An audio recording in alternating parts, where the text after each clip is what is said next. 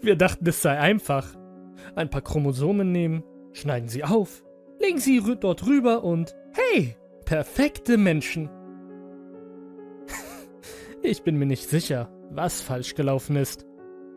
Vielleicht eine Fehlkalkulation, eine falsche Prozedur oder vielleicht ist etwas außer Kontrolle geraten. Wer weiß. Wir, also ein paar Psychologiekollegen und ich, wurden von menschlichen Emotionen fasziniert.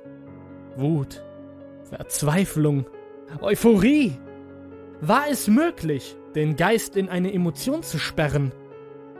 Um es in einen euphorischen Zustand zu sperren, so dass keine Traurigkeit oder Wut seine Gedanken trüben würden?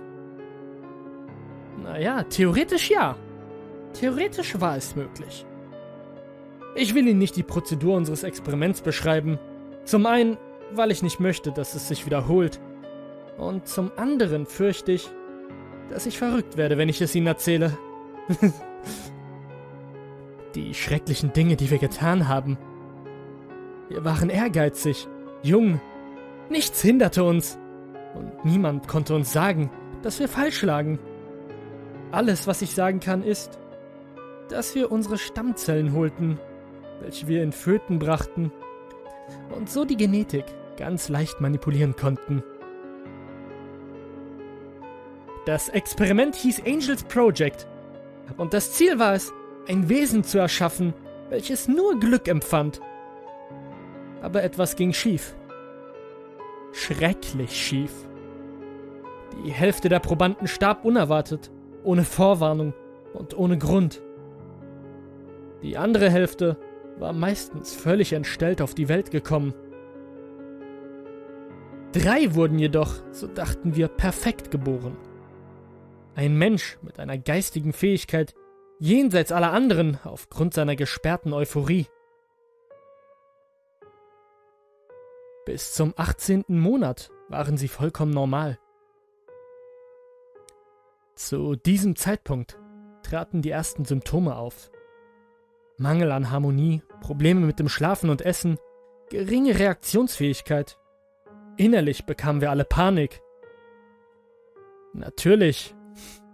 Äußerlich waren wir jedoch ruhig und setzten das Projekt fort.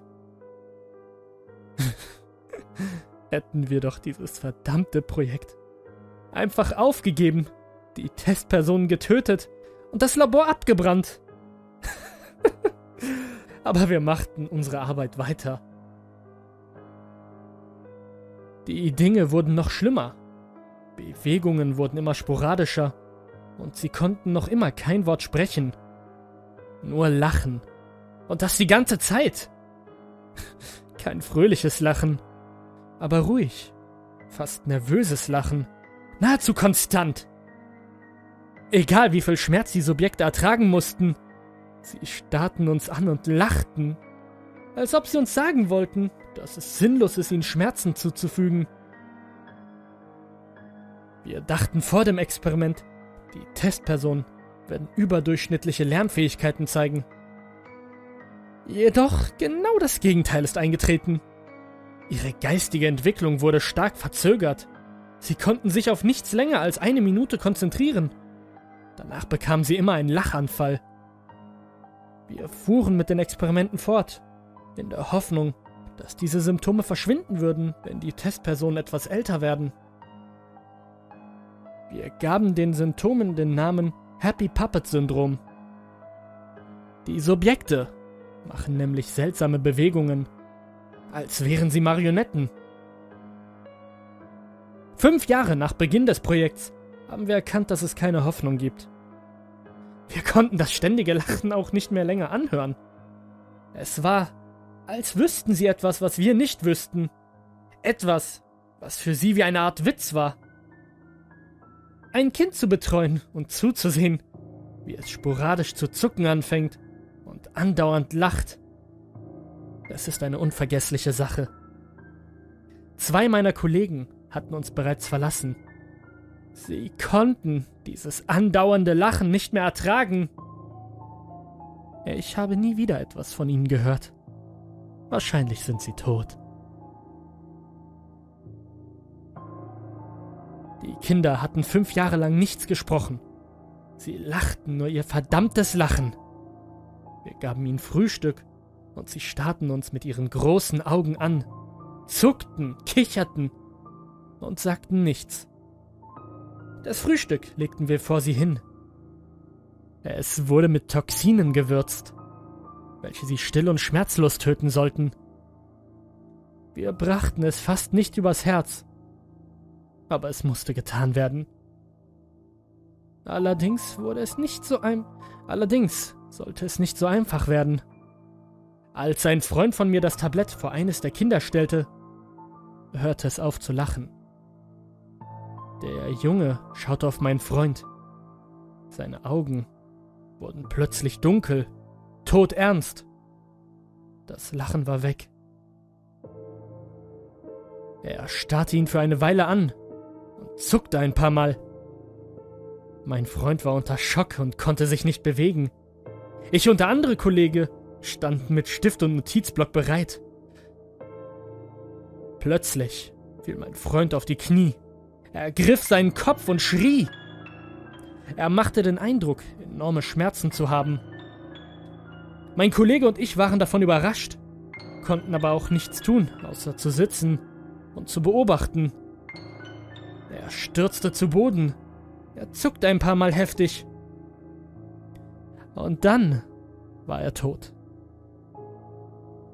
Ich versuchte den Drang zu weinen zurückzuhalten und hatte dabei etwas mehr Erfolg als mein Kollege. Irgendetwas war auf einmal ganz anders. Eine dunkle Präsenz schien über uns zu kommen. Das Kind stand auf und wollte zu uns kommen. Wir rannten zur Tür und verschlossen sie. Der Junge blieb stehen, sah die Tür an und lachte. Er fiel zu Boden, zuckte und rollte sich zusammen, während er lachte. Die beiden anderen taten dasselbe. Nach ein paar Minuten standen sie auf, zuckten und kicherten noch immer. Auf einmal ging das Licht aus. Ich hörte Glas splittern, Stürze und Schreie. Das Schrecklichste von allen war jedoch, dass die Experimente flüsterten, mit dem ruhigen Lachen zusammengekoppelt. Als das Licht wieder anging, waren die Kinder weg. Zwei meiner Kollegen lagen bewusstlos neben mir, drehten ihre Köpfe in merkwürdige Winkel und Blut sickerte aus ihrem offenen Mund. Anfangs schienen sie tot zu sein. Sie zeigten keine Lebenszeichen. Aber als ich näher kam, hörte ich sie lachen. Ich ging langsam zu meinem Kollegen und untersuchte ihn. Kein Puls, keine Atmung, aber er fuhr fort. Leises Lachen. Obwohl die Experimente herausgerannt sind, fühlte ich mich, als ob mich etwas beobachten würde. Etwas, was nur am Rande meiner peripheren Sicht zu spüren war, was ich nie im Leben hätte sonst sehen können. Ich und mein verbleibender Kollege schlossen alles sofort ab. Aber bevor wir das taten, zerstörten wir alle unsere Forschungsdokumente und verriegelten das Labor. Ich verlor die Kommunikation zu meinem Kollegen. Wahrscheinlich ist er bereits tot. Ich fühle mich noch immer die ganze Zeit beobachtet. Das Lachen und Flüstern. Ich höre es jeden Tag und jede Nacht in meinen Träumen. Fast jeden Tag gehe ich an einen anderen Ort. Ich bin nicht in der Lage, an der gleichen Stelle mehrere Tage zu bleiben. ich habe zu viel Angst. Es verbreitet sich. Andere Kinder wurden mit ähnlichen Symptomen gesehen. Ich habe keine Ahnung, wie es zu einer Verbreitung kommen konnte. Eigentlich sollte es sich gar nicht verbreiten können. Irgendjemand hatte bis zu 15 Chromosome verknüpft. Und das hielt die Menschen glücklich. Sie wussten bisher noch nichts von der Schattenseite. Die Krankheit wurde Engelssyndrom genannt. Bisher sind die Opfer nicht gefährlich. Aber ich weiß, dass die Originale noch irgendwo lauern. Die Experimente kommen wegen mir. Und ich weiß, dass sie mich finden werden. Ich akzeptiere das. Es ist das, was ich verdient habe für den Versuch, die Natur zu manipulieren. Ich lasse diese Aufnahmen als Warnung hier, Die Experimente holen auch dich. Sie werden uns alle holen. Wenn du jemanden ganz leise flüstern hörst oder lachen, lauf weg. Wenn du jemanden am Rande deiner peripheren Sicht wahrnehmen kannst, ihn aber nicht siehst, lauf weg. Ich warne dich auch davor. Erstens, manipuliere nicht mit Sachen, die dir nicht gehören. Zweitens, auch Engel könnten verkleidete Dämonen sein. Und drittens, komm mich nicht retten. ich bin sowieso so gut wie tot.